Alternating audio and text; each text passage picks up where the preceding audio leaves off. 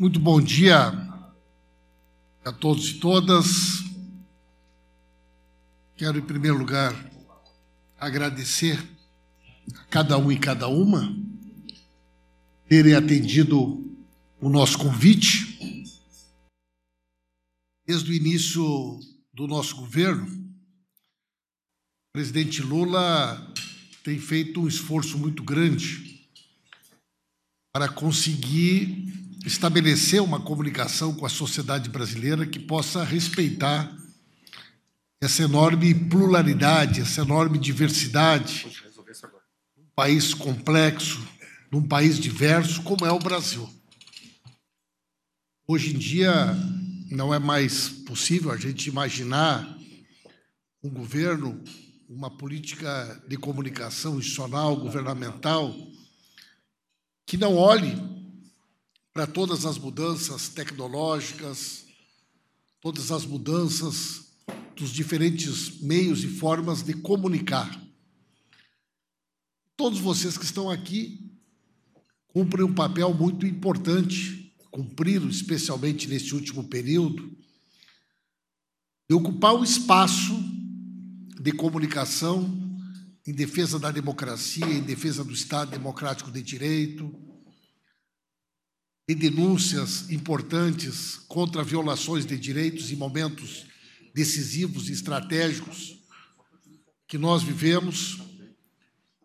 E nesse momento em que nós estamos iniciando um governo, que é um governo que tem um conjunto de compromissos, de princípios muito firmes, nós queremos com esse encontro sinalizar o respeito e a disposição de diálogo com todos os senhores, as senhoras, com todos vocês representados aqui, com seus portais, com seus blogs, com seus sites, com as suas páginas, e que cumprem um papel fundamental e insubstituível na democracia. Então, eu quero agradecer muito a presença de cada um e cada uma. Nós estamos completando 30 dias. Amanhã é um dia muito especial, o dia que marca 30 dias do golpe, golpe que teve uma resposta muito forte por parte das instituições, por parte da sociedade, o fortalecimento da democracia. E nós queremos também nessa data aproveitarmos aqui para agradecer né, a grande mobilização, a grande resposta da sociedade brasileira de denúncia do golpe, de defesa da democracia e da afirmação do Estado democrático de direito. Então sejam todos muito bem-vindos, sejam todos muito bem-vindas, e eu vou de imediato aqui passar a palavra para o presidente, para que ele possa aqui fazer a sua exposição inicial. Tá bom, gente? Então, muito obrigado. E vamos lá, presidente, que está bonito esse nosso café. Agradecer aqui ao Crispiniano, nosso secretário da imprensa. Está bonito, está diverso. Muita gente gostaria de estar aqui, né? Infelizmente não deu para convidar todo mundo, mas vamos ter outras oportunidades. Mas tenho certeza de que esse timaço que está aqui representa uma parcela muito importante, muito significativa da sociedade brasileira. A palavra está com o senhor, presidente. Eu, eu não sei se você estava ouvindo Pimenta bem, porque eu estava com dificuldade de ouvir aqui, viu, Pimenta? Não sei se é porque você falou longe do microfone. Vocês ouviram bem? Bem, companheiros e companheiras, companheiro Pimenta, companheiro Pimenta, companheiro Hélio Dolly, que agora faz parte do nosso complexo de comunicação aqui do, da SECOM, companheiro Crispiniano.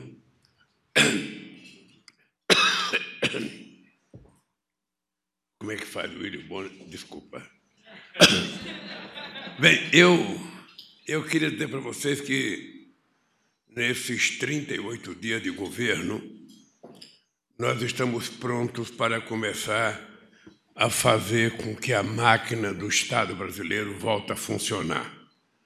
Eu estou viajando na próxima quinta-feira para os Estados Unidos. Na volta, eu vou ter uma reunião com todos os ministros para que a gente tenha noção de como cada ministro já preparou a máquina do seu ministério para começar a colocar em prática aquilo que nós nos propusemos a fazer. É importante vocês lembrarem que, embora a gente tenha tomado posse dia 1 de janeiro, a nossa chave de começar a funcionar só foi ligada no dia 24. Portanto, nós temos poucos, poucos ministérios que ainda, até outro dia, não tinha montado o total do ministério. Tinha tido o secretário executivo e o chefe de gabinete, e o restante estavam esperando para que a gente pudesse liberar as contratações sem que a gente possa aumentar o número de funcionários. Eu, particularmente, estou com muito otimismo.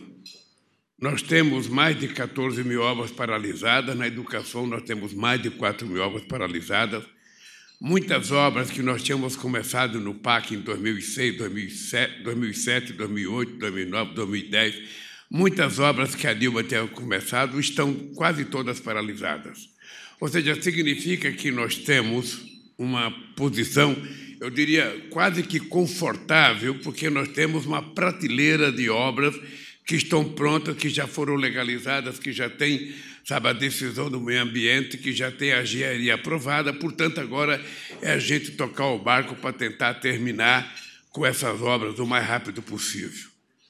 Ah, foi muito importante para nós o Congresso Nacional ter aprovado aquela PEC, que muita gente tratou a PEC como se fosse uma PEC do Lula ou uma PEC do nosso governo. Na verdade, a PEC era do governo Bolsonaro, porque era para cumprir aquilo que estava, que deveria estar no orçamento e não estava no orçamento. E, portanto, a PEC nos permite ter o um mínimo de recurso para fazer o país começar a funcionar.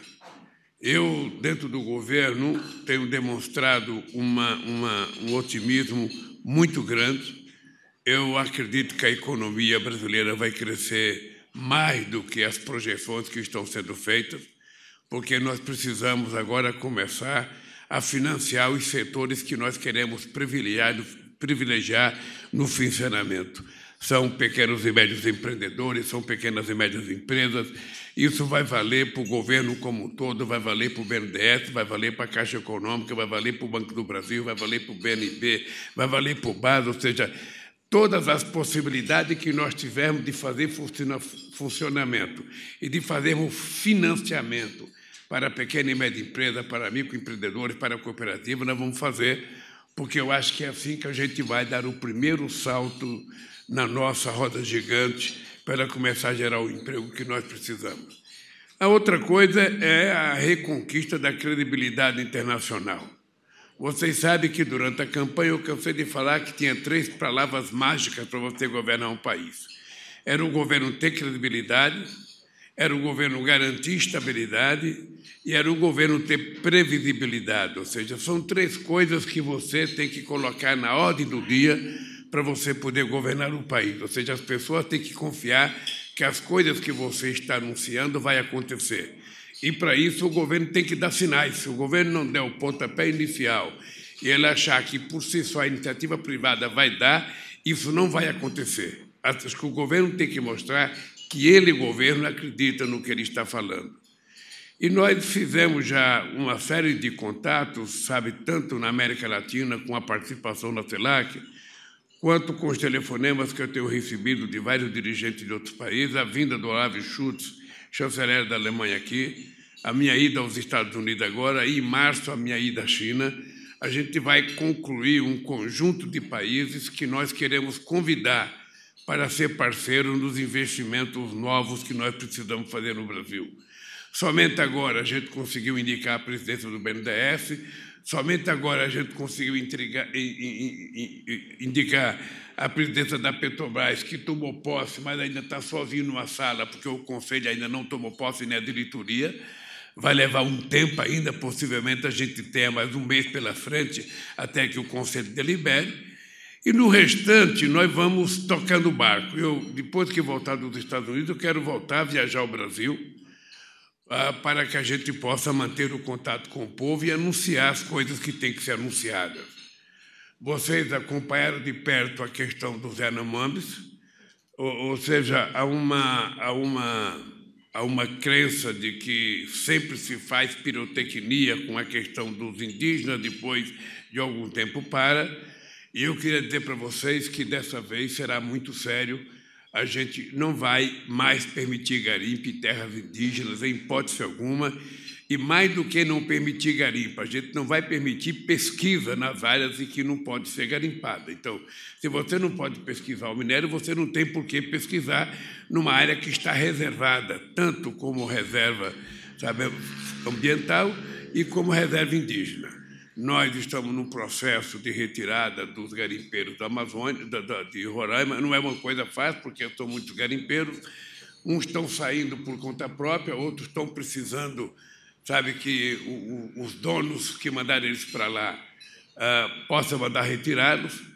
E nós queremos tirar todo mundo porque a situação em que se encontra os Yanomamis, lá perto do garimpo, é uma situação degradante para um ser humano e o Brasil não tem como permitir que isso continue. Inclusive, é preciso que a gente apure responsabilidade por que, que aconteceu o que aconteceu com os nossos companheiros indígenas do, do Roraima.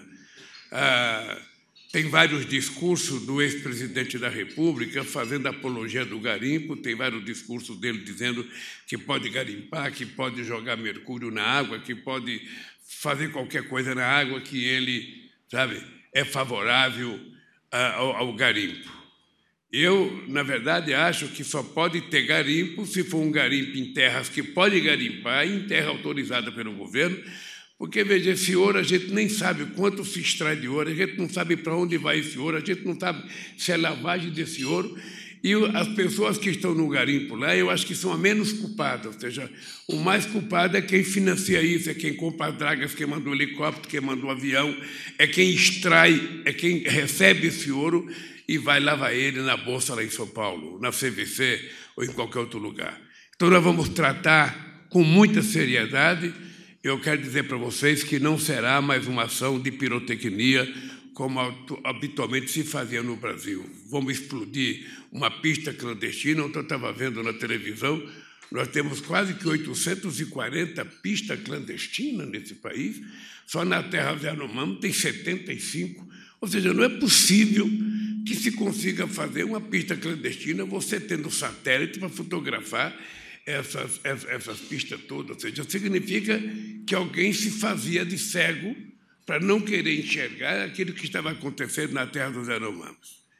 Nós vamos, então, eu, eu diria, dar um sinal muito importante para a sociedade brasileira de que essa questão dos indígenas, essa questão do desmatamento, essa questão das queimadas, essa questão das madeireiras, isso vai ter que parar. Ou seja, ninguém tem o direito de cortar uma árvore que tem 300, 400 anos de vida.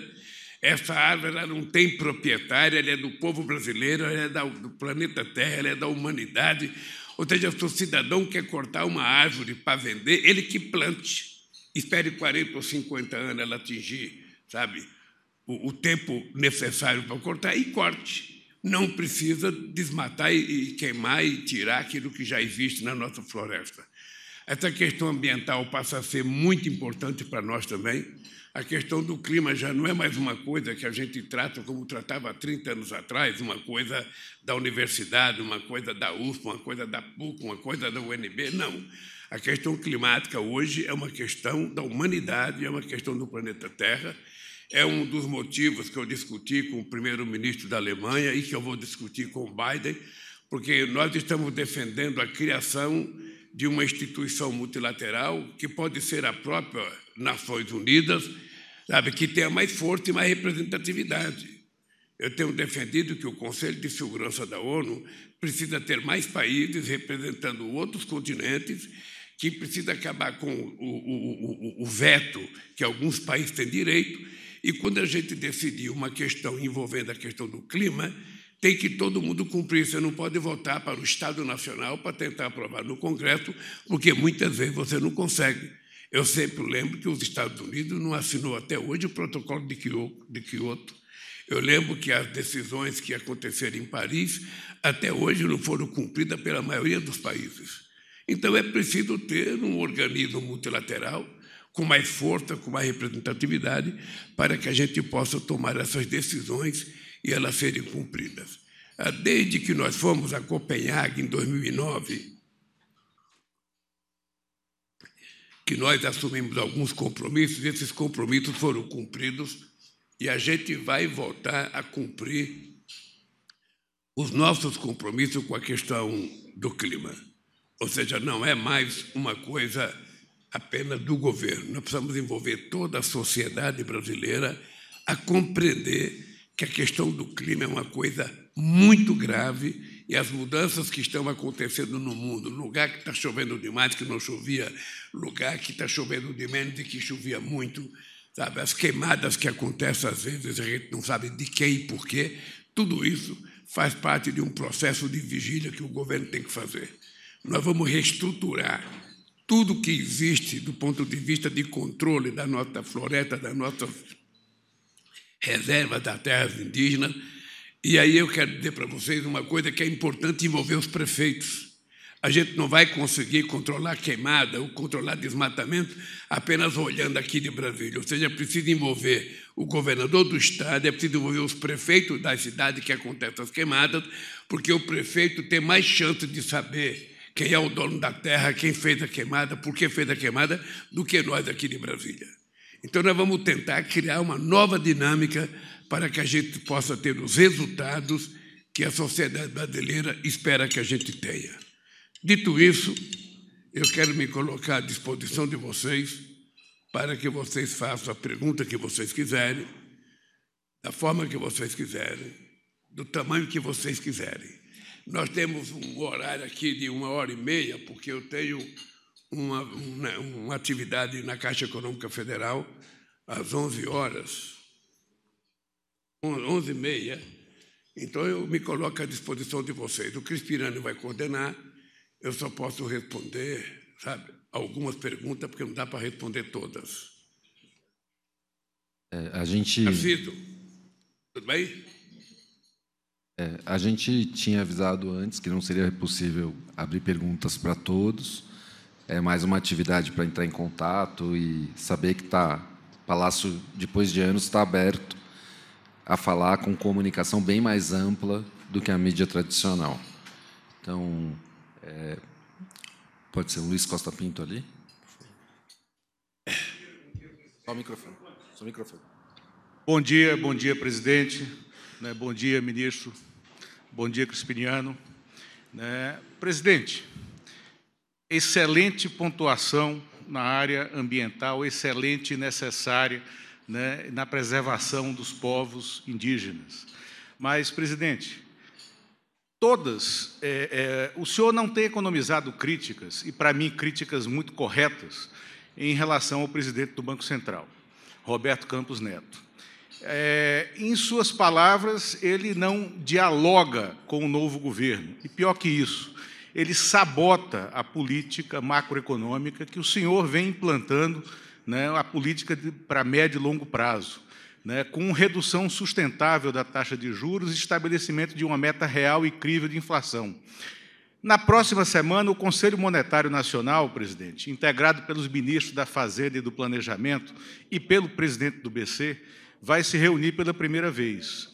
E pela Lei Complementar 179, que deu autonomia ao Banco Central, o Conselho Monetário pode pedir a exoneração de Campos Neto por incompetência e por sabotagem.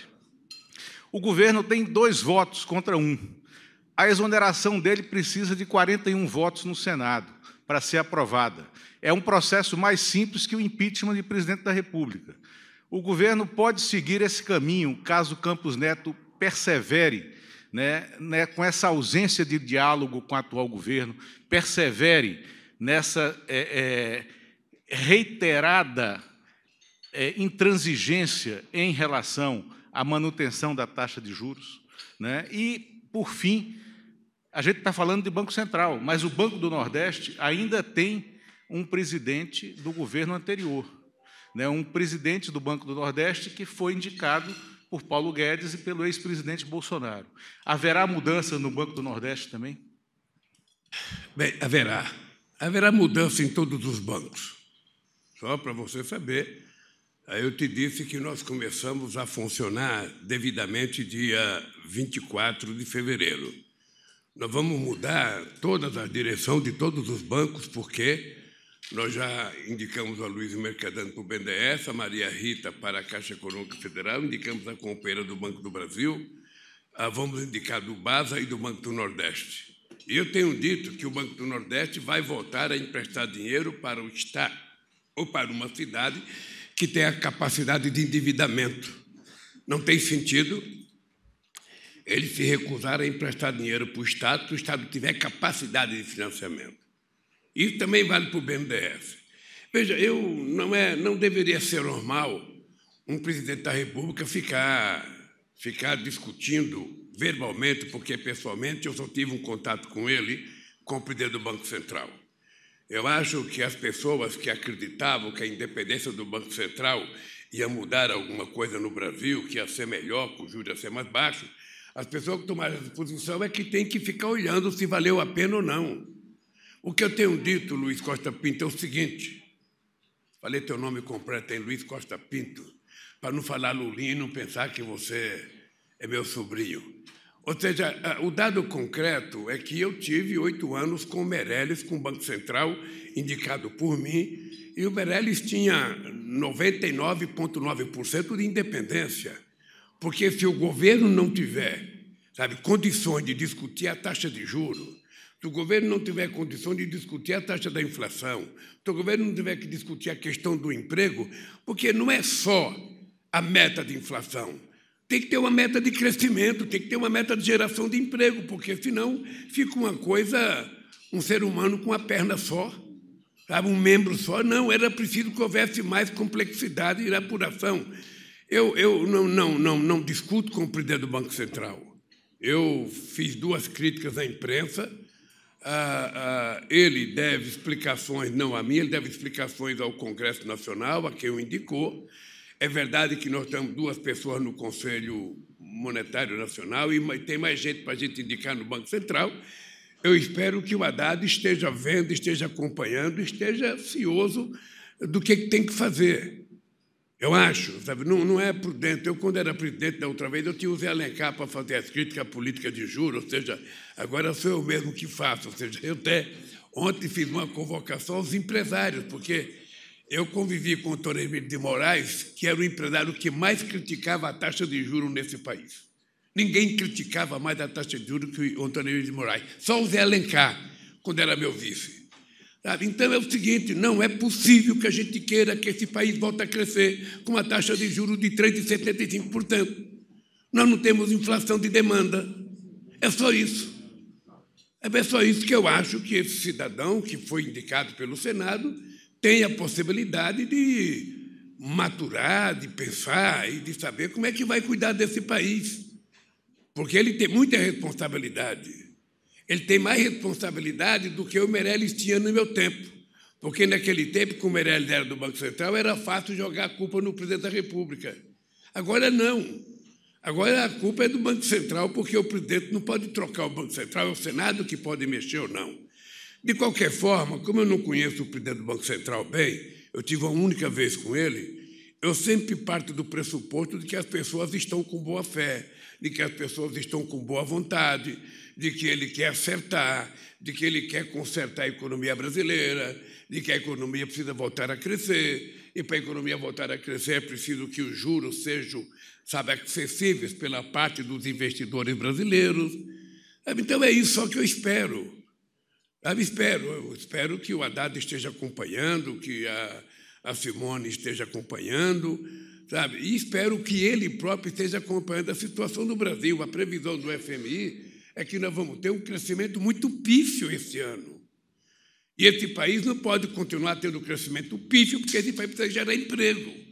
Esse país tem que acabar com a fome de 33 milhões de pessoas. Esse país precisa criar emprego formal. Esse país precisa atualizar a relação trabalho e capital, inclusive com as empresas, sabe, ah, ah, que, que, fazem trabalho, que fazem trabalho de prestação de serviço. As empresas de aplicativo, nós precisamos regular uma nova relação com mercado capital e trabalho, porque senão os trabalhadores estão se colocando quase que como escravo. Ele só vai perceber isso quando ele quebra o carro dele, que ele está no Uber, que quebra a motocicleta dele, que ele está entregando comida, ou quebra a bicicleta dele. Ele vai perceber que ele é uma pessoa que não tem nenhuma proteção do Estado brasileiro. E eu acho que o Estado brasileiro tem que garantir proteção a essa gente. Eu tenho dito também, Lulinha, que nós precisamos ter alguma responsabilidade. Eu sou amplamente favorável à responsabilidade fiscal. E vocês sabem que nos meus oito anos de mandato, eu fui o presidente que mais fiz superávit primário. Eu fui o presidente que reduzi a taxa de juros, a, a, que reduzi a taxa de juros de 12 para a meta de 4,5. Nós fomos o governo que conseguimos reduzir a dívida pública interna de 60,7, sabe, para 37,7. E nós fomos o governo que fizemos a reserva que o Brasil jamais tinha pensado que ia ter reserva. Agora já estão gastando, inclusive, dólar. A gente já não tem mais 370, está com 324. E eu, eu, eu acho que a reserva é um colchão de sustentabilidade para esse país. Então, da mesma forma que eu acho que a gente tem credibilidade, estabilidade e previsibilidade, a gente tem que ter responsabilidade fiscal, responsabilidade política, responsabilidade econômica e responsabilidade social. E em todas essas, todas essas coisas que nós precisamos ter, a mais grave de todas é a social, porque é a única que a gente sobe um degrau, depois a gente cai dez, sobe um degrau, depois a gente cai dez, sobe um degrau, depois a gente cai dez. Não é possível, não é possível. Então, ah, no meu governo, a gente vai levar muito a sério essa questão, essa questão do crescimento econômico. Eu estou apenas começando, sabe, mas eu estou levando muito a sério porque eu sei o que foi feito no primeiro mandato e eu não quero fazer menos no segundo mandato. E vamos ver como é que o Banco Central se comporta. Eu também só tenho medo de convivência com ele. Ele teve não sei quantos anos de convivência com o Guedes. Eu acho que o Senado tem que ficar vigilante. Porque eu lembro quantas críticas eu recebia da Fiesp toda vez que aumentava a taxa de juros. Eu lembro quantas críticas eu recebia do movimento sindical quando aumentava a taxa de juros. Eu lembro quantos senadores faziam um discurso contra mim pelo aumento da taxa de juros. Eles agora não têm mais que cobrar do presidente da República. Ele tem que cobrar deles. E eles podem. É isso que eu espero. É isso que eu espero. Estou muito tranquilo, eu não, quero, eu não quero confusão. A única coisa que eu quero é que esse país volte à normalidade, esse país volte a crescer, volte a gerar emprego, volte a distribuir renda. É isso que eu quero. Se isso acontecer, eu estou feliz. A Ana, por favor, do Meteoro. Microfone. Vou ler minha pergunta para não estender muito. Bom dia, presidente. É, presidente, de maneira direta, a pergunta é: será que a tentativa de golpe de 8 de janeiro não abre uma chance de despolitizar as Forças Armadas? Porque, se for o caso, então a gente pode estar diante de uma oportunidade única de resolver um problema histórico no Brasil. Eu falo aqui da cultura golpista, que se manifesta desde 1889 nas Forças Armadas. O nosso desejo é de ver algumas reformas na formação dos nossos oficiais, para que no futuro nós não tenhamos mais, na alta hierarquia militar, gente que se dispõe a participar de uma barbaridade como a do 8 de janeiro. E para terminar, o senhor também percebe que pode estar diante de uma chance de ouro de resolver um problema secular no Brasil, o senhor concorda que, mais que pacificar, é necessário enfrentar esse problema histórico para que as próximas gerações não precisem enfrentar e sobreviver a tudo que nós já sobrevivemos, presidente? Enfrentar o que, querida? Enfrentar a, a atuação política das Forças Armadas, né? basicamente. Tudo bem? Olha, querida, nós somos aquilo que nós aprendemos e praticamos ao longo de muitos e muitos anos. Desde a proclamação da República, os militares têm ingerência na política brasileira. Nós tivemos sabe, um período em que eles tiveram menos, que foi os 15 anos de ditadura do Getúlio Vargas. Depois nós tivemos um pequeno período em que foi a transição de Juscelino e a eleição do, do Jânio com o Jango assumindo. E depois a, o grande período, que é o mais longo, sabe, se você quiser pegar 85 ou quiser pegar 88, é o período mais longo de democracia contínua. Eu, sinceramente, acho que o papel das Forças Armadas está bem explícito na Constituição da República. Lá está escrito que as Forças Armadas, sabe, é uma instituição, sabe, que existe como função básica proteger a soberania nacional, proteger o povo brasileiro contra possíveis inimigos externos, sabe, e garantir que a nossa soberania funcione, tanto a soberania do espaço aéreo, a soberania terrestre, a soberania da nossa fronteira, a soberania das nossas, das nossas florestas. Esse é o papel que eu acho que as Forças Armadas têm que cumprir. Ah, e eu disse ao comandante, aos três comandantes que foram escolhidos da Marinha, da Aeronáutica e do Exército, sobretudo o, o general Tomás, ah, de que não é correto e não é prudente que nenhuma instituição do Estado esteja envolvida com política. E não é só para Forças Armadas, não, é para as Forças Armadas, é para o Ministério Público, é para o Itamaraty, ou seja, certas pessoas que têm estabilidade no emprego, que têm uma carreira de Estado, essas pessoas podem, na hora de votar, votar em quem quiser, que ninguém vai vigiar. Mas as pessoas não podem fazer do seu emprego, da sua atividade, que é uma atividade privilegiada, fazer disso um partido político. E eu disse para o general, lamentavelmente, o exército de Caxias foi transformado no exército de Bolsonaro, o que não é uma boa coisa para esse país. Não é boa coisa para esse país, porque todo mundo conhecia o passado do Bolsonaro. Ele foi um cidadão expulso do exército. Aí ele foi expulso e uma das coisas que ele tentou fazer foi explodir um quartel. Sabe? E quando ele assumiu a presidência, ele explodiu tudo. Porque ele colocou em prática uma insanidade jamais conhecida por alguém, tentando utilizar as Forças Armadas, que são representadas sabe, por todo o povo brasileiro, para ele. Então, isso não é correto. O, o, o general Tomás disse publicamente que um dos esforços deles é fazer com que as Forças Armadas, sabe, não seja política, que ela seja, eu seja legalista para cumprir aquilo que está na Constituição, e eu acho que vale para todas as Forças Armadas. Eu já tinha sido presidente oito anos atrás, eu nunca tive problema com as Forças Armadas, eles nunca me criaram nenhum problema. Agora, eles não criaram o Cadilma também, ou seja, o, o, agora, o que aconteceu com Bolsonaro foi um desvio de comportamento de um presidente da República que resolveu sabe, ocupar todos os cargos públicos da sociedade civil com militares. Sabe? E nós estamos tentando descobrir onde está, como está, e para ir colocando o pessoal de direito nas suas funções. Não é que você não quer que o militar trabalhe no governo, ele pode trabalhar.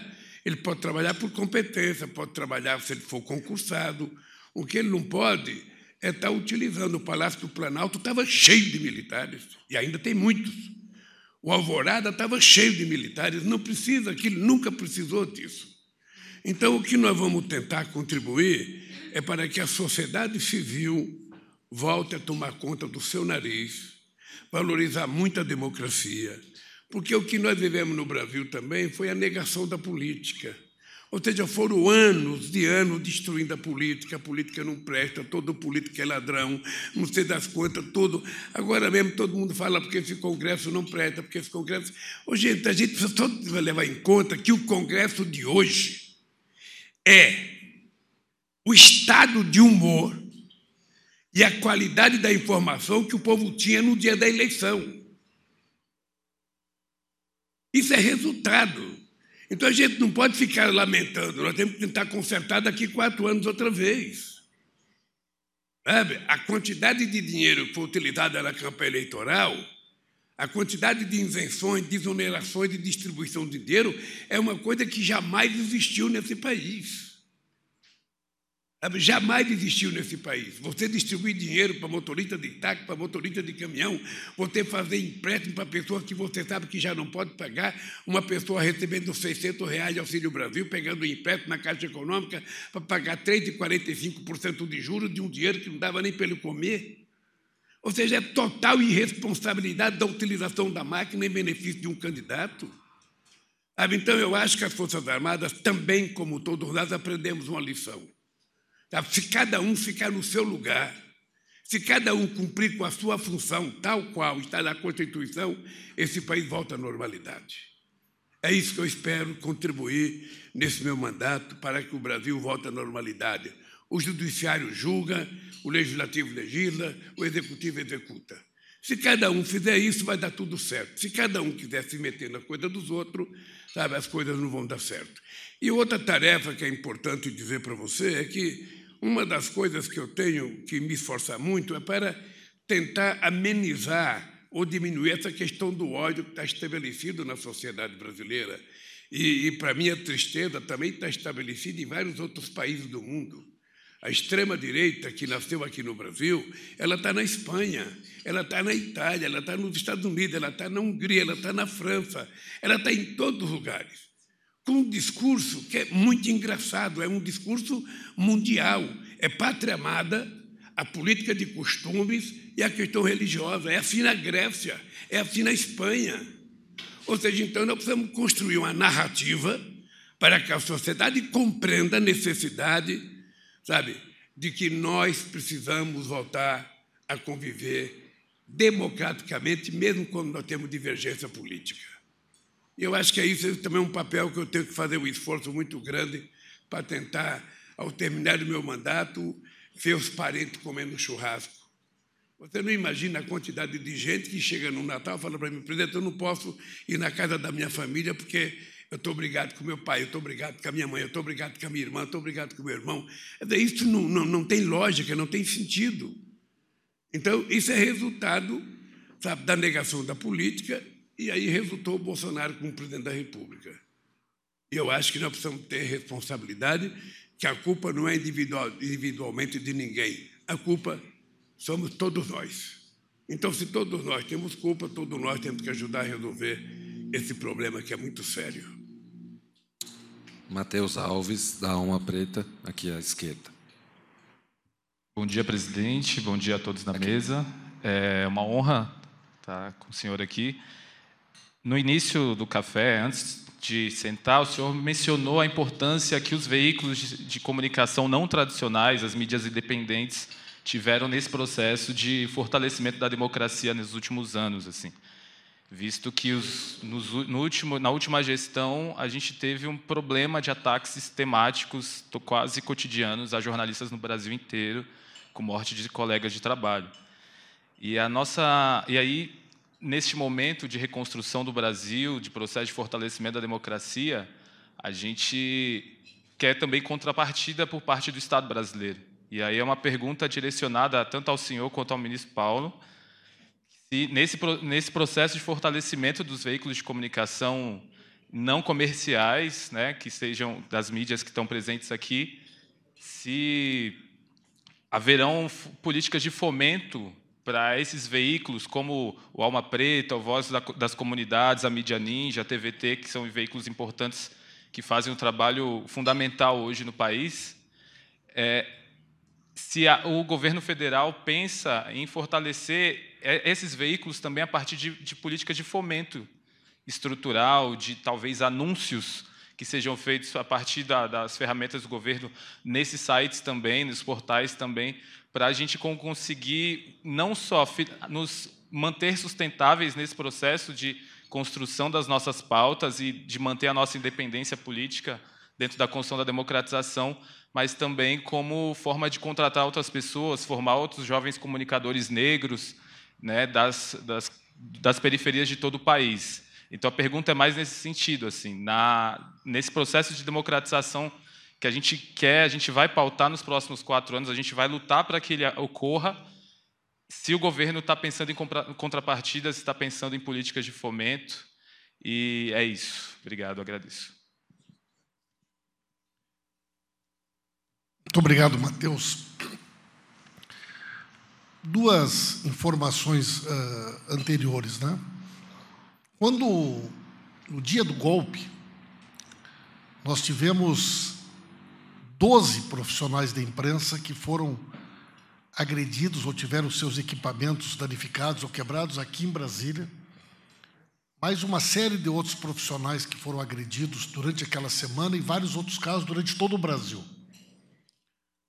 Nós fizemos uma reunião com as entidades, todas, dos jornalistas, entramos em contato com o chefe da Polícia Civil aqui do Distrito Federal, pedimos que fosse designado um delegado, que os crimes cometidos contra profissionais da imprensa, contra jornalistas, contra ativistas, tivessem um tratamento diferenciado e uma responsabilização imediata daqueles que se envolveram nos crimes contra a democracia.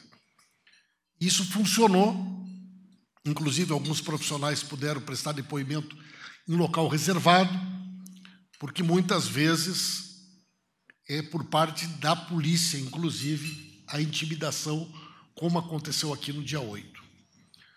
Juntamente com o ministro Flávio Dino, com o ministro dos Direitos Humanos e com outros órgãos do governo, nós estamos discutindo um observatório para acompanhar a violência contra profissionais da imprensa e contra a liberdade de expressão.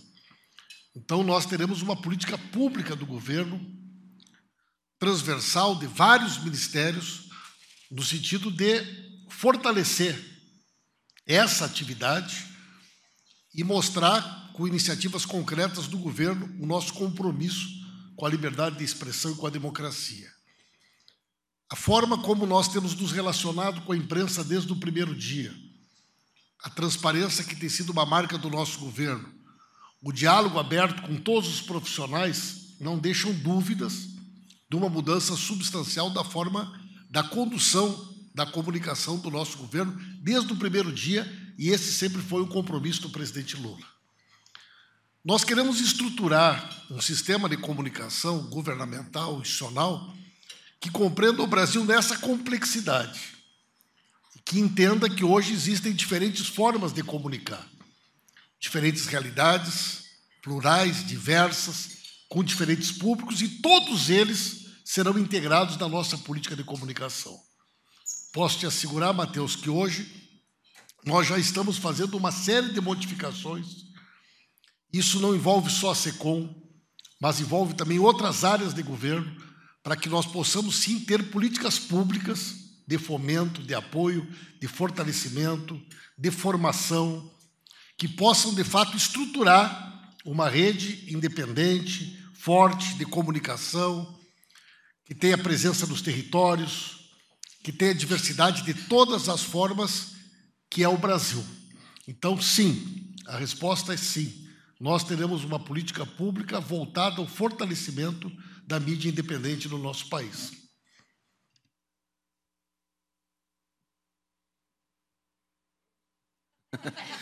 o, o Haroldo Ceravolo ali no fundo. Obrigado. Bom dia a todos. É, presidente, o senhor está fazendo uma viagem internacional aos Estados Unidos, vai se encontrar com o presidente Biden. E, e caso o presidente Biden é, é, sugira, volte a pedir que o Brasil colabore no esforço de guerra contra a Ucrânia, qual vai ser a posição do Brasil e da sua presidência? E, além disso, presidente, queria perguntar se o senhor vai defender que os Estados Unidos abandonem as políticas de bloqueio contra Cuba e Venezuela nessa viagem. Obrigado.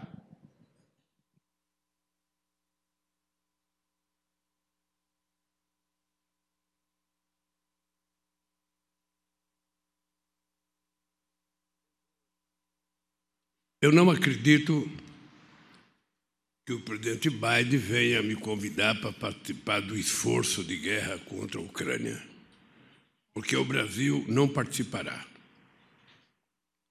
Eu, na última viagem do chanceler alemão, ele queria que nós vendêssemos para a Alemanha uma munição que o Brasil tem para utilizar num canhão chamado acho que Leopardo.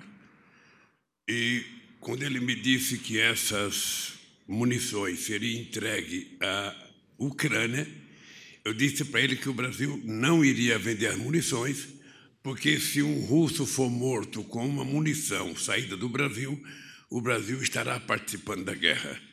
E eu não quero que o Brasil participe da guerra, porque nós precisamos ter alguém querendo construir a paz nesse mundo.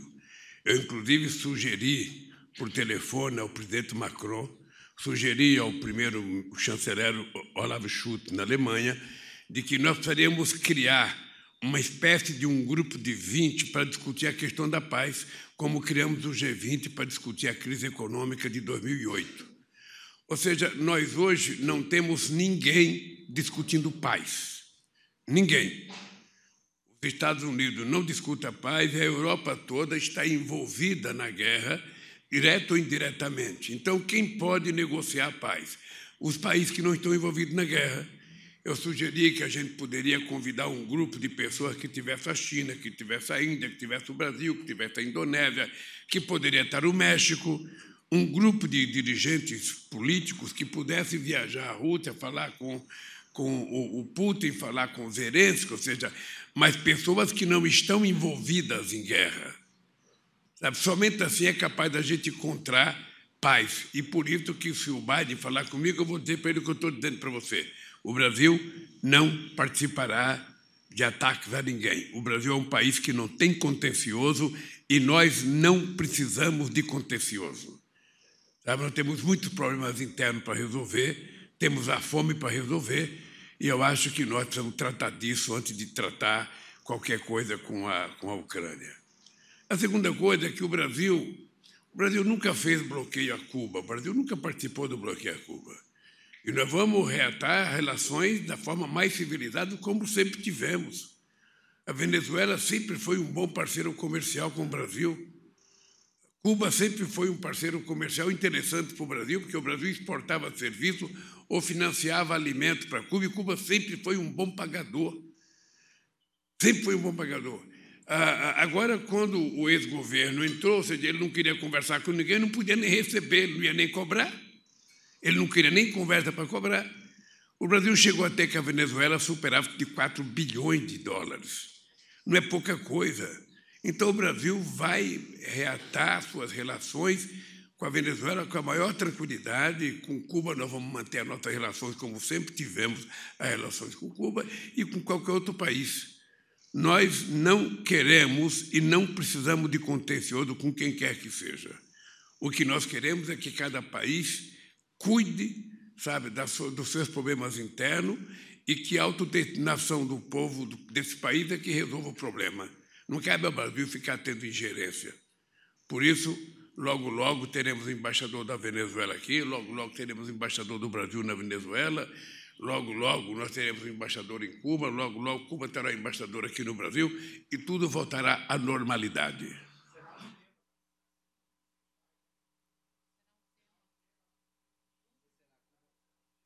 Se Cuba e Venezuela serão temas da conversa. Olha, veja, eu não posso antecipar qual será o tema da conversa. Todas as vezes que eu conversei com o Bush, todas as vezes que eu conversei com Obama, Cuba sempre esteve na pauta.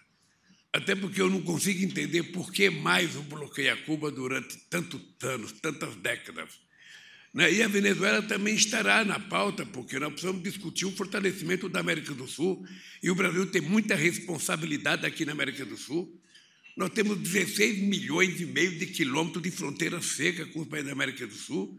O Brasil tem interesse que a América do Sul esteja em paz, que a América do Sul se desenvolva, que cresça economicamente. Mas, obviamente, que nós temos interesse em discutir a questão do clima, discutir a relação comercial entre Brasil e Estados Unidos, transferir a relação entre ciência e tecnologia entre Brasil e Estados Unidos, discutir a China. Ou seja, eu espero que seja uma pauta, sabe, mais ampla possível, sem abdicar dos nossos problemas, que é a nossa querida América do Sul, que é o nosso Mercosul, que é a nossa América Latina, o mundo com quem a gente vive e tem obrigações fronteiriças com esse mundo. Luciana Lima, por favor. Tá bom dia, presidente. Bom dia, ministro. Bom dia, primeira-dama Janja. É, eu gostaria é, de lembrar uma entrevista é, que o senhor fez em 2020. É, o senhor falava que tinha como objetivo principal provar a sua inocência e também de que as pessoas que o acusaram é, também é, fossem punidas e respondessem por isso.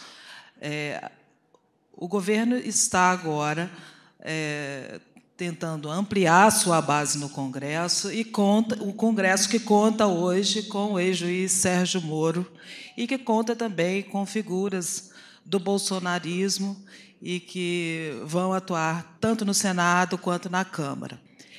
Eu gostaria de saber o seguinte: é, qual é a orientação que o senhor passa para a sua articulação política? Qual é o limite dessa conversa? E qual é o limite da conversa com essas figuras que estiveram é, determinando a sua vida no passado? Olha, seria um papel muito pequeno de um presidente da República que está com a responsabilidade de governar o Brasil ficar preocupado com o voto de um senador ou de um deputado federal.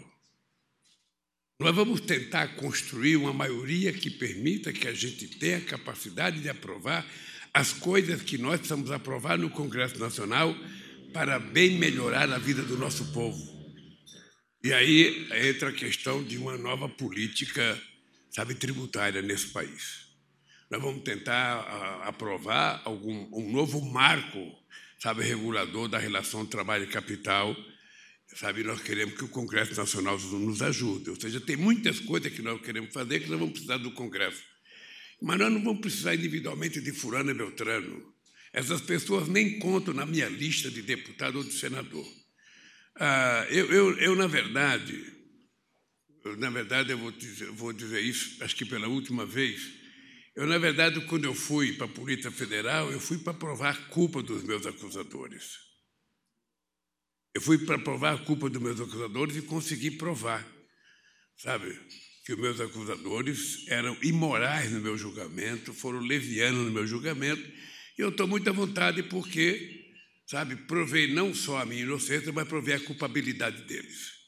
Agora, a vida que segue, eu vou governar o país, eu não vou ficar preocupando com o que aconteceu comigo, sabe? Eu não vou esquecer, mas não vou ficar utilizando o que aconteceu comigo na mesa, sabe, das negociações para governar o Brasil. Senão, não governo o Brasil. Se você vai colocar na mesa de negociação ressentimento, você termina não, não governando o Brasil. Eu, há muito tempo, aprendi a conviver sem ódio. Sabe? Acabou, foi um processo político. Eu estou de volta aqui. Acho que essa é a grande vitória que eu obtive, é que o povo me absolveu, me trouxe de volta à presidência da República e cabe a mim agora, sabe, fazer que o, com que o povo brasileiro seja mais feliz, seja, sabe, eu diria, mais democrático, que o povo brasileiro possa viver em paz. Essa é a minha missão agora e não é mais fulano ou beltrano que me prejudicou. Isso já faz parte do passado.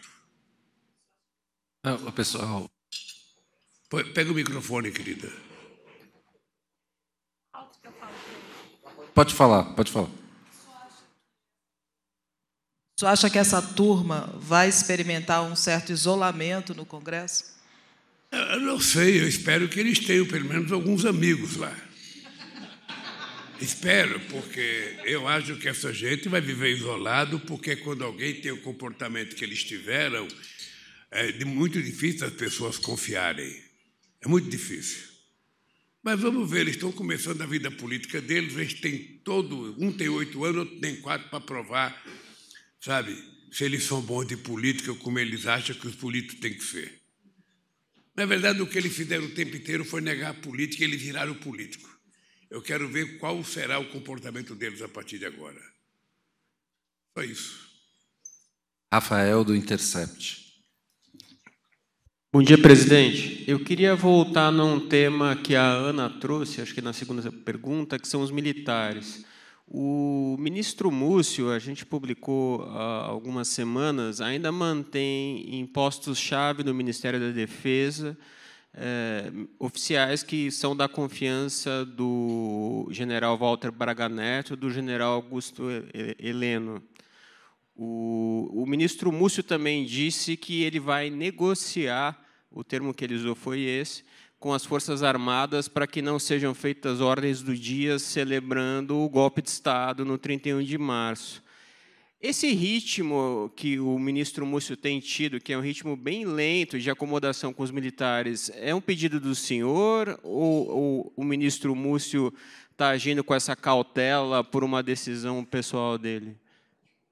Veja, eu, eu nunca, nunca li nada a respeito do Múcio pedir isso. Eu fui presidente oito anos, eu nunca pedi, nunca achei necessário pedir, nunca tive a menor, menor preocupação com isso. É, eu espero que, que, que o Múcio não tenha dito isso, porque nós não temos que ficar pedindo licença. Se o governo não quiser, diz que não quer. Mas você me chamou a atenção, agora eu vou conversar com o Múcio para saber se ele disse, para quem que ele disse porque isso nunca foi preocupação minha.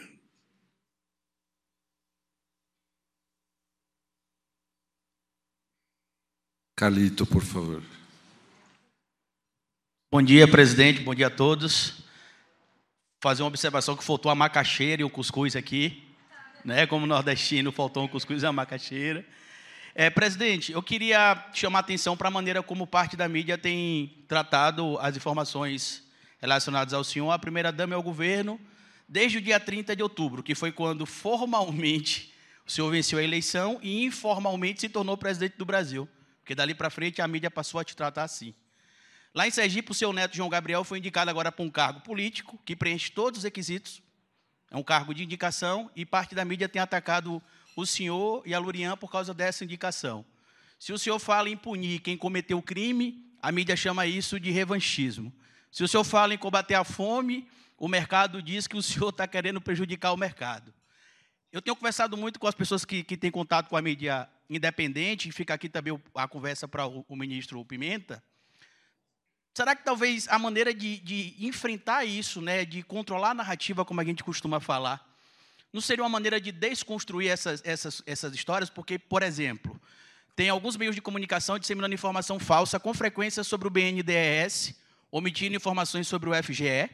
No portal do BNDES, para quem não sabe, tem uma agência de checagem chamada Fato ou Boato, onde informações falsas envolvendo o BNDES são desmentidas ou confirmadas lá.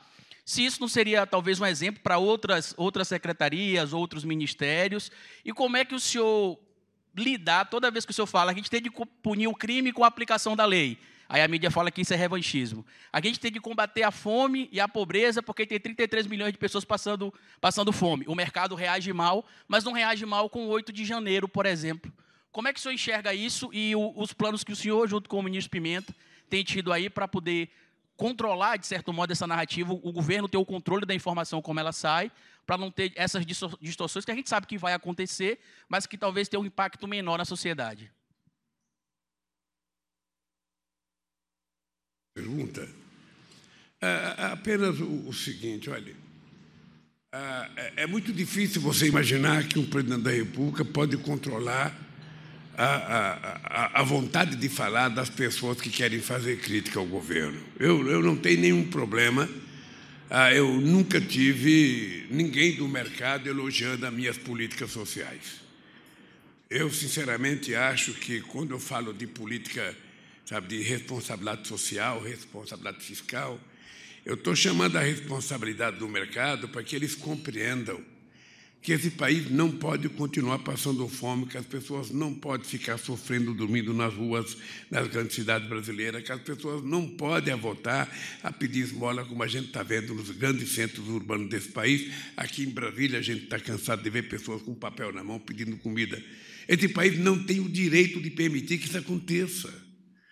E, portanto, o mercado precisa ter sensibilidade, não é só para ganhar dinheiro, é para permitir que os outros possam ganhar alguma coisa. Então, eu, eu não, não, não, não, não, não sei se o mercado às vezes fica esperando que a gente se faça confiar. Ou seja, é, muitas vezes parece que a gente tem que pedir para o mercado: goste de mim, me deixe governar, me deixe fazer as coisas pela qual eu fui eleito. Eu acho que a gente não tem que pedir, a gente tem que fazer. E nós temos que construir uma narrativa contrária àquela do mercado. Eu poderia te dar um exemplo da privatização da, da, da Eletrobras. Você viu o que aconteceu com a privatização da Eletrobras. Os diretores aumentaram o salário de 60 mil para 360 mil. E você sabe quanto ganha um conselheiro na Eletrobras? 200 mil por mês para ir numa reunião por mês. Ou seja, isso é privatizar para quê? E aqui no Brasil nós estamos vendendo empresa pública para empresa pública espanhola, para empresa pública chinesa, para empresa pública de outro país, numa, numa total irresponsabilidade. Então, eu, eu, o que eu quero é o seguinte: eu não abro mão daquilo que eu acredito, não abro mão daquilo que me elegeu, não abro mão. Eu fui eleito para tentar melhorar a vida desse povo trabalhador.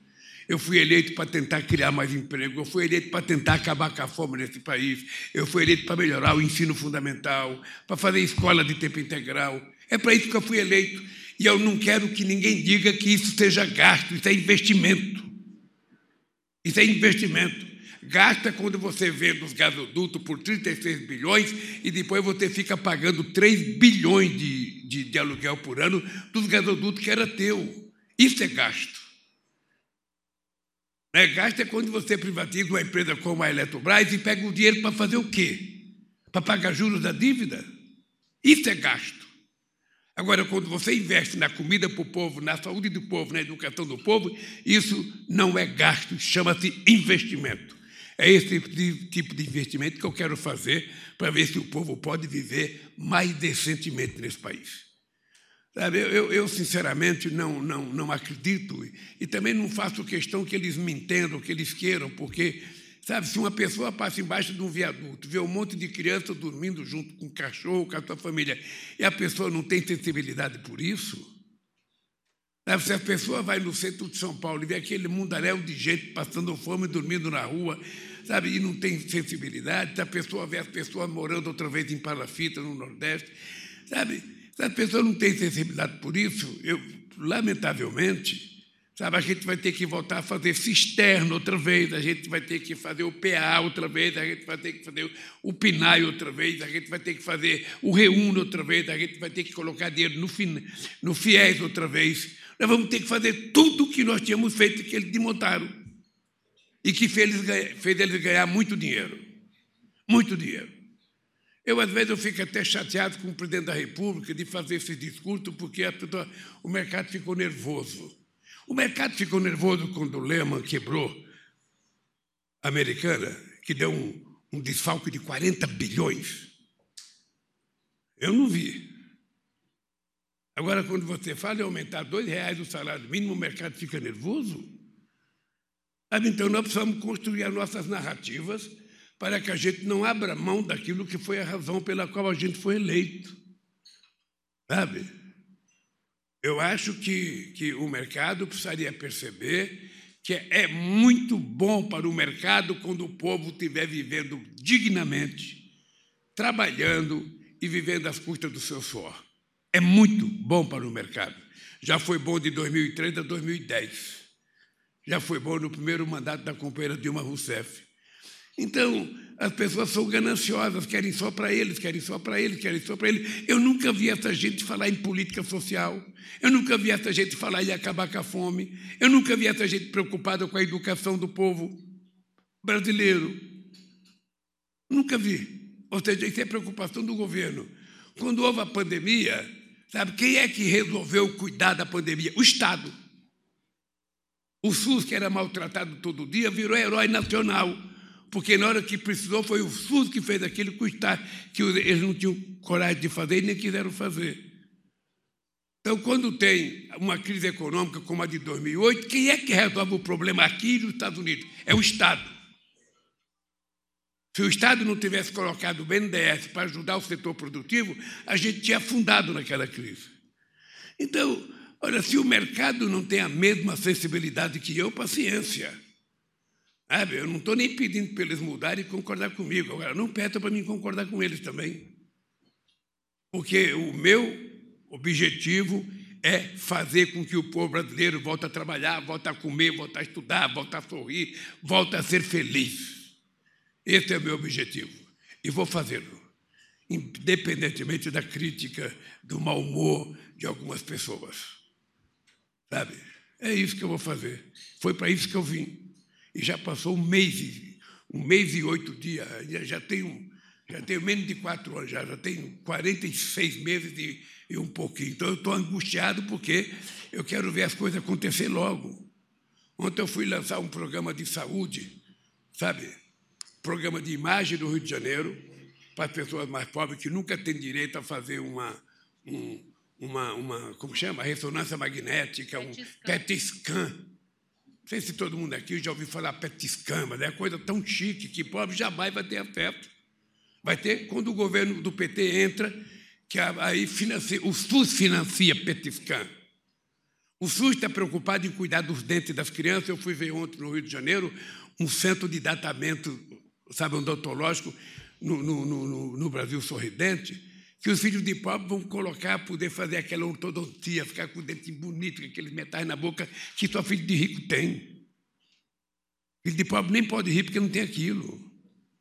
Ontem eu fui ver, por exemplo, um programa que a gente vai fazer uh, de, de, de cuidar das pessoas, para que as pessoas tenham nos olhos, ou seja, nós vamos, nós vamos, até junho, nós vamos superar uma fila de 8 mil pessoas de tratamento de olhos no Rio de Janeiro, com as coisas mais sofisticadas, sabe, financiada por quem? Pelo SUS. É isso que nós vamos fazer. Então, se preparem, porque vocês vão ter que escrever muito sobre essas coisas e a gente vai ter que continuar fazendo independentemente disso. Sabe, eu, eu eu, eu vou contar só uma frase para você saber o que é nosso mundo. Quando nós criamos o Bolsa Família, logo no começo, em 2003, tava, teve várias, vários artigos dizendo que o Lula tá, deveria estar pensando em fazer estrada, ao invés de ficar dando dinheiro para pobre. O Lula deveria estar pensando em fazer ponte. Era assim que pensavam. Até reconhecerem que o Bolsa Família era o programa de transferência de renda mais importante do mundo, copiado por muitos países. E ele agora vai voltar mais aperfeiçoado ainda, porque vai ter uma assistência de 150 reais para cada criança até seis anos de idade. Obviamente que tem gente que gostaria, sabe, que não tivesse isso, que esse dinheiro tivesse para ser emprestado para alguém ou para pagar a taxa de juros. Obviamente que as pessoas gostavam. Mas no meu governo não vai ser assim. No meu governo a gente vai pagar a taxa de juros porque nós somos responsáveis, mas nós vamos cuidar do povo pobre. É por isso que eu acho que o juro não pode ser alto, tem que baixar. É isso. Eliane do Tutameia. Eleonora. Eleonora, Eleonora desculpa. Tudo bem. É, bom dia, é, presidente, bom dia a todos. É, o senhor tem afirmado que, apesar da vitória em outubro, é, é preciso derrotar, derrotar o bolsonarismo. O senhor venceu defendendo o aumento real do salário mínimo, o senhor repete isso com muita razão, é, e a correção da tabela do, do, imposto de renda, isso ainda não aconteceu. O senhor falou agora em angústia. Né? Essa demora em, em implementar as políticas que o senhor tem anunciado não prejudica o seu capital político, especialmente entre os mais pobres e a classe média, onde o bolsonarismo tem força, não é necessário um projeto mais amplo e ambicioso para enfrentar as bases sociais do fascismo? É, por exemplo, anunciar uma reforma agrária, aumentar, aumentar, anunciar um projeto é, por inteiro, o governo não está perdendo um tempo precioso para neutralizar o fascismo. No início, o senhor falou de tocar o barco. To, tocar o barco não é insuficiente nesse momento em que houve uma tentativa de golpe, a Faria Lima está atacando todos os dias, tocar o barco não é insuficiente? E essa é a minha pergunta. Agora, pegando a deixa do, do, do seu, da sua fala anterior, o senhor criticou a privatização da Eletrobras, que inclusive tem a ver com as americanas, que o senhor citou logo em seguida. O senhor pensa em é, é, acabar com essa privatização, em reverter essa privatização da, da Eletrobras e mesmo de, de parcelas da Petrobras? Ou vai vigorar uma visão que eu acho que já o senhor teve no início de 2003, é, de não mexer nisso, como foi o caso da Vale do Rio Doce? Bases do fascismo, o que fazer, e Eletrobras e privatizações feitas. Ah, primeiro, de combater o fascismo. Se fosse fácil, você resolver tudo em 30 dias já teria resolvido. Ou seja, com 30 dias, eu comecei a minha fala falando que com 30 dias ainda tem ministério que não conseguiu montar toda a sua equipe. O que é importante compreender é o seguinte: nós, nós vencemos o Bolsonaro numa eleição muito difícil, porque vocês nunca pararam para fazer conta de quanto dinheiro foi utilizado nessa campanha. Vocês nunca pararam para fazer a conta de quantos bilhões foram gastos do orçamento para garantir a eleição, a garantir essa disputa do Bolsonaro.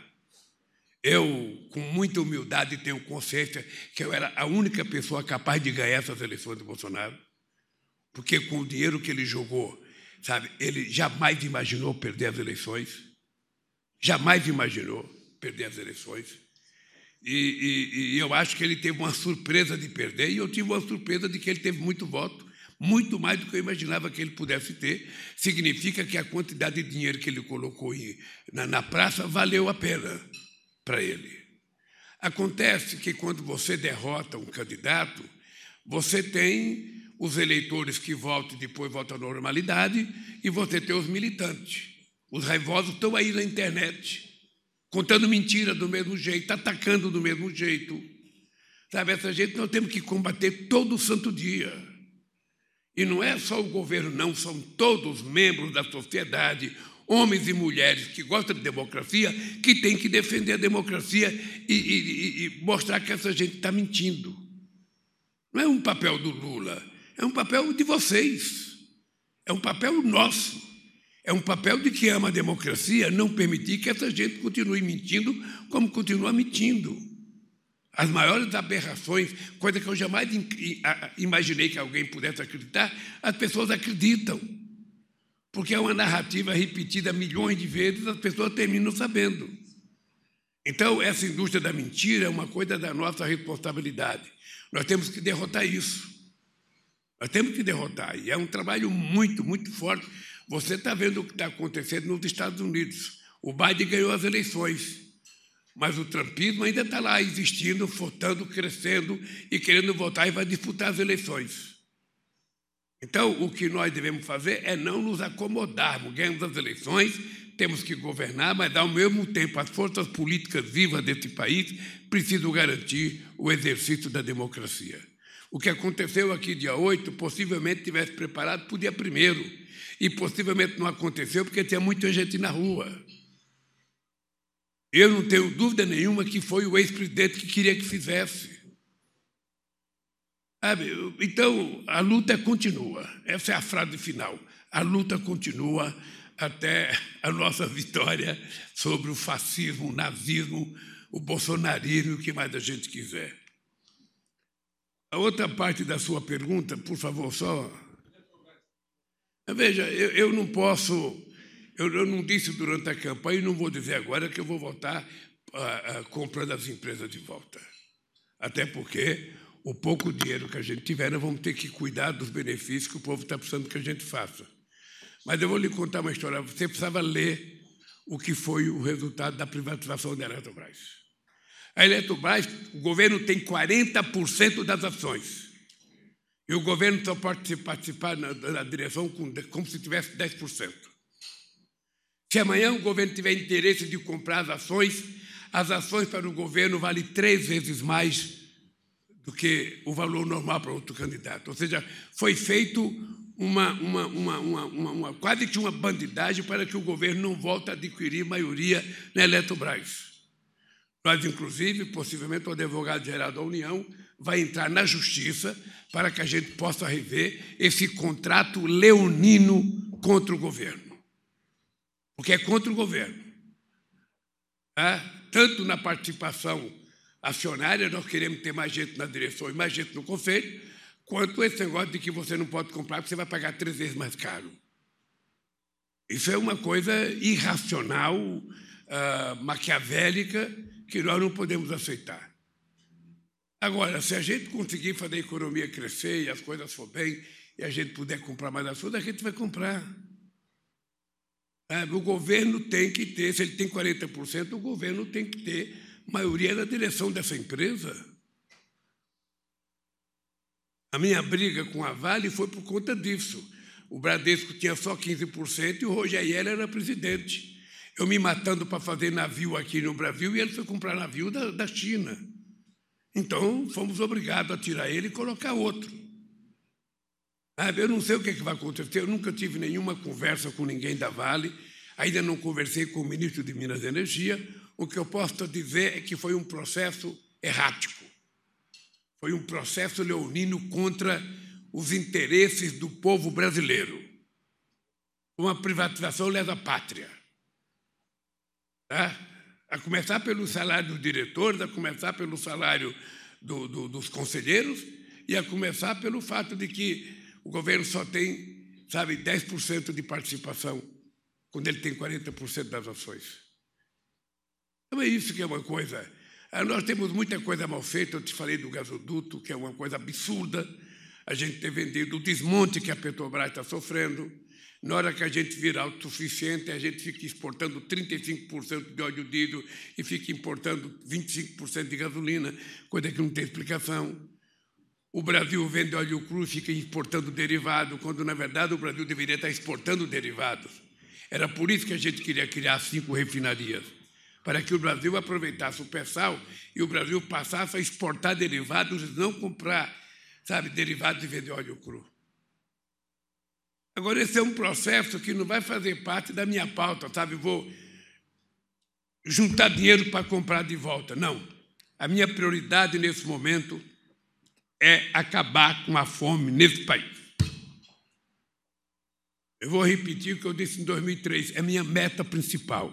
Acabar com a fome nesse país, alfabetizar as crianças na idade certa, porque se as crianças não aprenderem a se alfabetizar até a quinta série, essas crianças dificilmente serão, terão um futuro, sabe, na, na, na educação grande e, ao mesmo tempo, criar escola de tempo integral. E a terceira coisa é cuidar da saúde. É por isso que eu fui ao Rio de Janeiro. Hoje, a questão da, da, do chamado especialista, sabe, qualquer pessoa pobre, qualquer trabalhador que vai numa. Vai num, num, num, que, que, vai numa UBS, que vai numa UPA, ele é atendido pelo médico, o médico atende ele e fala: Olha, companheiro, você precisa de um oftalmologista. Aí ele não tem oftalmologista.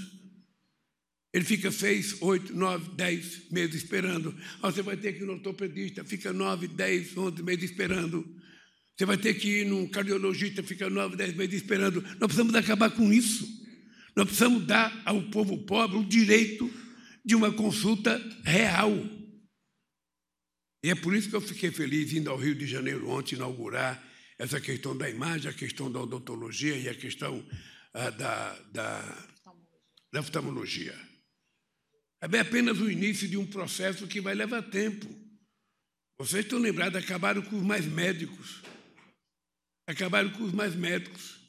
Sabe, eu quero saber qual é o médico que tem coragem de trabalhar na Luziano Mames, ficar uma semana, um mês lá seguido. Nós vamos ter que outra vez abrir uma licitação por mais médicos. Se tiver médico brasileiro, vai para lá, sabe? Que nós, obviamente, que temos que dar preferência para os nossos médicos para ir para lá, mas não tiver os nossos médicos, a gente vai procurar médico em outro lugar para levar onde as pessoas precisam de médico. Que não pode nesse país, as pessoas estarem morrendo por falta de assistência médica.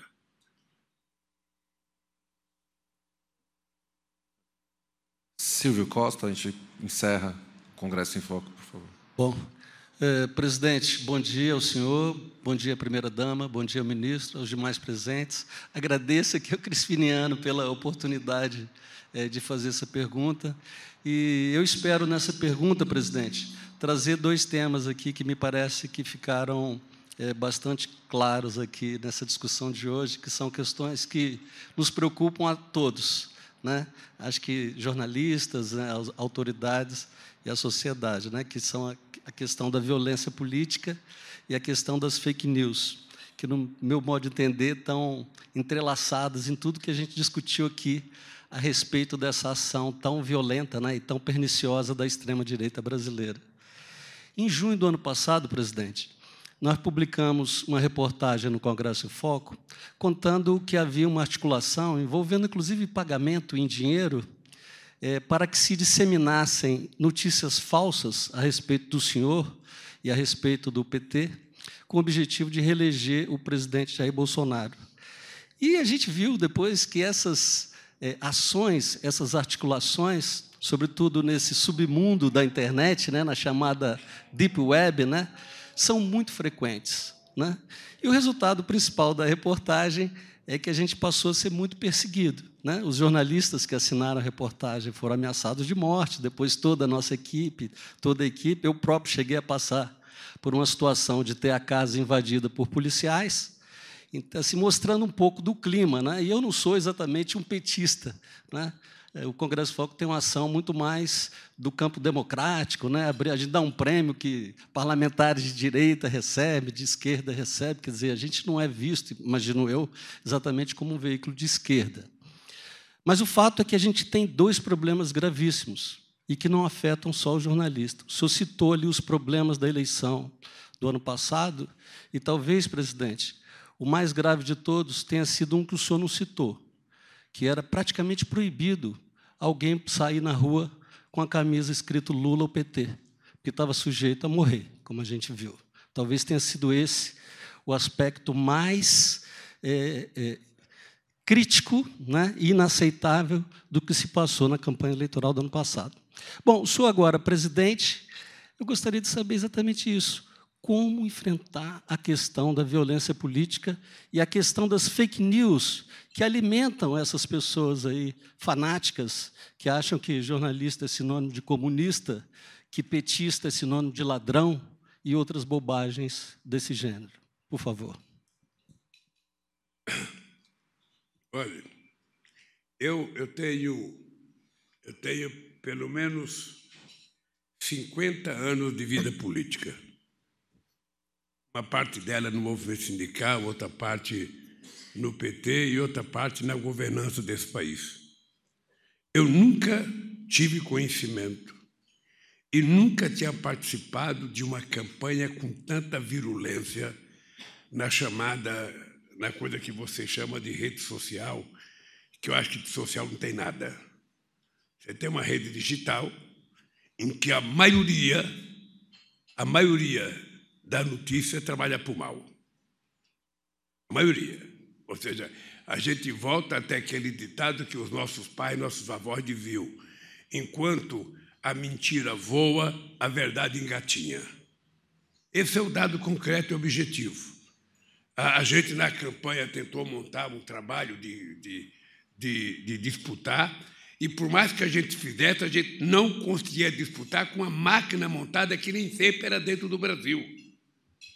Eram milhões e milhões de, de mensagens todo santo dia, toda hora, que é praticamente humanamente impossível você competir. Eu queria te dizer isso para dizer o seguinte: olha, ah, o Flávio Dino apresentou para mim agora um projeto que a gente vai começar a discutir. Ele está na Casa Civil. A gente pretende discutir com a sociedade, abrir um debate na sociedade para saber como é que a gente proíbe que as empresas de aplicativo fiquem divulgando notícias que são impróprias, ou são mentirosas, ou são violentas, ou avocam as pessoas para fazer coisas que não prestam. Eu, eu disse ao Flávio Dino, e vou dizer para vocês aqui, eu acho que se a gente quiser discutir a regulação, sabe, da mídia digital no mundo, não pode ser um problema de um país só tem que ser um problema, sabe, de todos os países do mundo para regular uma coisa que dê uma tranquilidade ao regime democrático.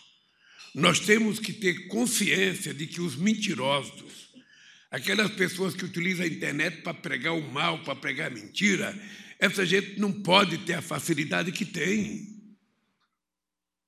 Eu, eu como eu não acompanho rede social, não tenho nem celular, eu não tenho celular. Então eu não acompanho, eu não fico azedo todo dia, não levanto com raiva todo dia. Porque todo mundo que tem fica brigando o dia e noite. Você vai dormir à meia-noite brigando, acorda às três horas da manhã brigando. Eu, graças a Deus, tenho tenho um ritmo de vida. Mesmo quando não tinha celular, eu, depois das oito horas da noite, não me telefone para me dar problema que eu não vou resolver. Ah, mas vai sair uma matéria ruim na imprensa? Deixa. Ah, mas morreu alguém, mas eu só posso ir amanhã lá no velório. O que eu fico sabendo agora, meia-noite, que morreu alguém? E quando eu saio de casa, eu também não telefono no carro, eu desço para chegar no escritório para telefonar. Por que, que eu vou pegar o tempo que eu tenho para ficar imaginando coisas, ficar atendendo, sabe, coisa ruim? Então, quando eu começo a trabalhar, eu fico atendendo. E eu peço para o meu pessoal, não, dê, não, me, não me dê notícia ruim, pelo amor de Deus, me dê notícia boa. Sabe? Ah, mas eu acho que não é normal o ser humano conviver com isso. Não é normal, não é democrático, sabe? Não, não ajuda a gente criar um novo homem, uma nova mulher. A gente está criando uma espécie de uma humanidade desumana, uma espécie de humanidade que não tem mais fraternidade, que não tem mais solidariedade, é tudo pessoal, é tudo individual. É o covarde que se tranca dentro de um quarto e fica falando mal da mãe, falando mal do pai, falando mal do tio, falando mal do sobrinho. Então, é, é, é isso, isso, na verdade, nós temos que tentar coibir. Se você perguntar para mim, eu diria: eu não sei. Eu não sei se individualmente algum de vocês sabe como fazer. Mas eu acho que é um tema que nós precisamos debater, porque na última eleição saiu fora do limite de qualquer compreensão de um ser humano. Então, essa é uma coisa. E, e eu pretendo também, só para você saber, esse é um dos assuntos que eu quero conversar com Biden. É um dos assuntos que eu quero conversar no G20, que eu quero conversar nos BRICS. Nós temos que começar a nos preocupar com isso e temos que tentar fazer um debate. O debate aonde? Na sociedade dos internautas desse mundo. Sabe? Vamos colocar as pessoas para se preocupar como é que a gente faz dessa coisa extraordinária, que é uma comunicação interativa, em que você não fica só ouvindo a pessoa falar, você pode interagir, você pode responder, você pode se comunicar. Como é que a gente faz para transformar isso numa coisa maravilhosa, numa coisa boa, onde a mentira seja uma minoria e a verdade seja a maioria? É um desafio para todos nós. A segunda coisa é com relação ao medo. Eu, eu, eu, eu nunca tinha visto, uma vez, não sei se você lembra, logo no ano passado, o Padilha foi xingado num restaurante em São Paulo. Quando eu vi que o Padilha foi xingado no restaurante, eu falei, Padilha, vai atrás do cara que você vai descobrir que esse cara é um 71. Pode, vou dizer para qual, se vocês estiverem num lugar e alguém estiver sentado numa mesa ou alguém xingar vocês, pode ver que esse cara é um canalha. Ele deve ter processo na justiça, ele deve ser estelionatário, ele deve ter, sabe, não ter pagado a pensão do filho. Porque um cidadão normal não faz isso. O Flávio Dino foi esses dias visitar uma irmã dele no hotel, o cara ficou embravejando para chamar ele de ladrão. Vá atrás desse cara para ver o que, que ele é. Pode ter certeza que é um, um 71. Ele não é um cara normal, não é um cara sério, não é um cara bom, porque uma pessoa normal não faz isso. Não sei se vocês estão lembrados da Copa do Mundo, aquela gente xingando a Dilma, sabe, da Copa do Mundo. Vocês viram que ali não tinha um preto, ali não tinha um operário, ali era a classe média alta que conseguiu ter acesso às entradas para a abertura da Copa do Mundo. Porque eu, sinceramente, não acredito que no povo mais humilde a gente ouvisse as pessoas falar o que falaram para Dilma. E eu acho que no meio também das pessoas mais humildes, esse ódio não está não tá cheirando como cheira num setor médio da sociedade, sabe, que é um setor muito bolsonarista, muito bolsonarista. Então, como, como enfrentar isso? É brigando. Eu, eu, eu, sinceramente, se eu queria ver uma coisa vermelha, em todas as carreatas que o PT fez em São Paulo, na Bahia, era muita gente de vermelho. E o meu pedido era: não tenho medo de vestir vermelho. Não tenho medo. Sabe? Porque se a gente não colocar, a gente. Eles pensam que a gente está com medo mesmo e eles acham que o bom é colocar o verde e amarelo. Aliás, a gente deveria ter feito uma crítica madura, porque ele não poderia utilizar os símbolos brasileiros, sabe, numa campanha pessoal dele. Como se a bandeira fosse dele, como se o hino fosse dele, como se as Forças Armadas fossem dele, como se tudo fosse dele.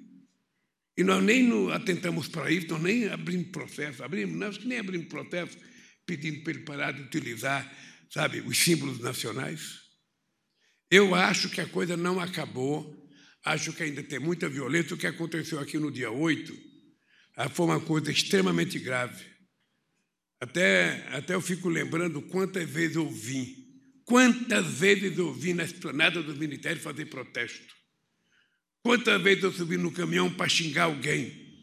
Mas nunca, nunca tivemos a ideia de dar um passo adiante e entrar numa das casas para destruí-la. Nunca. Pois a extrema-direita fez. Ela fez, e nós agora estamos querendo saber quem mandou fazer. Porque tem muito, muita gente rica envolvida nisso. E nós vamos atrás de um por um. Pode demorar um mês, cinco meses, a gente vai atrás de um, atrás de cada um, para a gente pegar quem financiou essa tentativa de golpe. É isso, companheiro.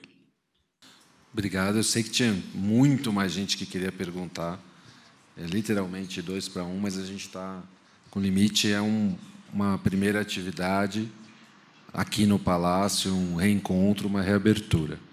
Muito obrigado a todos. A gente, a Secretaria de Imprensa, a SECOM, a Presidência da República segue em contato é, para qualquer pergunta, o que vocês quiserem encaminhar. Gente, obrigado, muito obrigado, obrigado pelo carinho mais uma vez.